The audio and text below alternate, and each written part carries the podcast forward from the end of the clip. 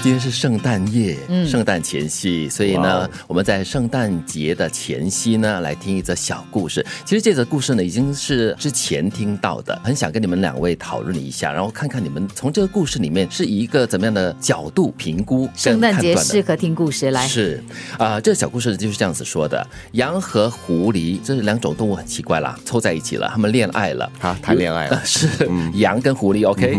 那、有一天呢，他们遇到了死神，死神就说了：“你们两个呢，只能够活一个，你们猜拳吧，输的那个就得死。”结果狐狸却输了哦，羊就抱着死去的狐狸，哭着说。我们都说好了，一起要出石头的，为什么我出了剪刀，你却出了布呢？哇哦，你们知道那个石头剪刀布的，嗯，对，那为什么两个人都说好要出石头的，羊呢却出了剪刀，可是呢狐狸却出了布哦？嗯，本来是两个都是出石头的话，狐狸可能就会猜，嗯，为他出石头嘛，我出一个布，然后我哦才就会我就活着赢啊啊，我就会活着了。嗯，所以呢，结果他出了布，羊呢就本来已经是做好那个要输的打算了，因就为是石牺头牲会自把己。剪刀给砸掉。，对，所以他就出了剪刀，结果呢，死的是狐狸了。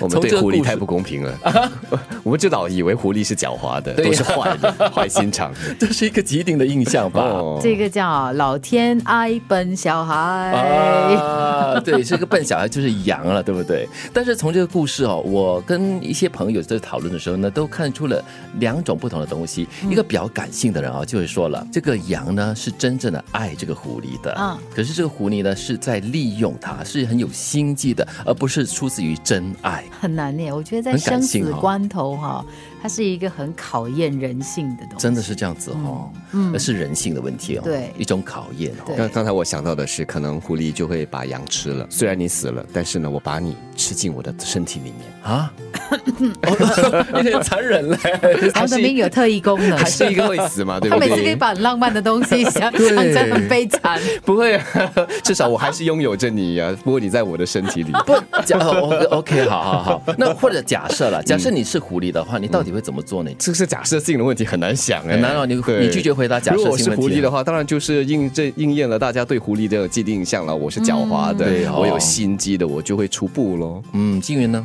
我啊，嗯，我觉得，我觉得如果是我啦，凭我自己在现在的那个基础上呢，我觉得我会出剪刀。因为你非得死一个嘛，对不对？对你会让那对个你爱的人我我活我着是，未必是因为爱，但是我是那个比较怕内疚的人，我宁可自己死， 是哦， 我不要活着，然后背负那个所谓的罪名。 哦，再不然的话，就正如那这杨所说的，说好了出石头就出石头嘛，嗯两个都出石头的话，那就公死平。神你决定。对对，就让这个决定权交给死 神哦。那如果你真的是狐狸的话，哈，你去出布的话，那嗯我就算是这个生死关头看清了一个人。嗯，嗯，但是如果我是那个羊的话啦，我跟那个狐狸已经讲好的，两个人都要出石头的话，我真的会出石头的嘞。对啊，就出石头所啊。这我就觉得说，我们就根据自己之前说好的嘛。嗯不，我我觉得就是刚我讲的咯，就是老天爱笨小孩，嗯，他就是一个很善意的想法。姑且不说他是不是爱情，反正就是如果要牺牲的话，我就对嗯做那个死掉的那个好对，了。所以这句话真的是很有意思，就是傻人有傻福，有时候你傻的可爱，或者是难得糊涂的话，嗯对都会有一种福气的。而且好像那个所谓算计别人的人，到最后其实你要承担的责任或者说那个后果更加严重的。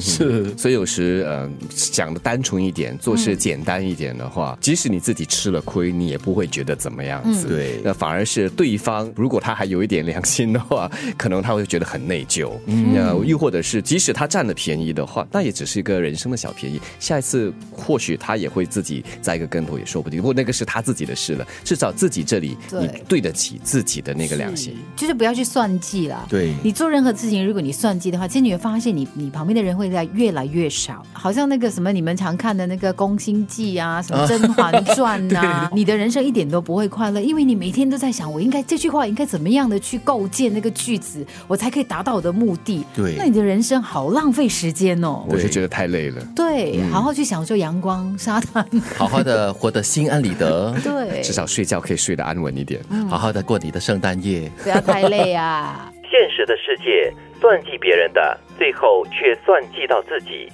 当有些人傻乎乎的想输时，其实他已经赢了。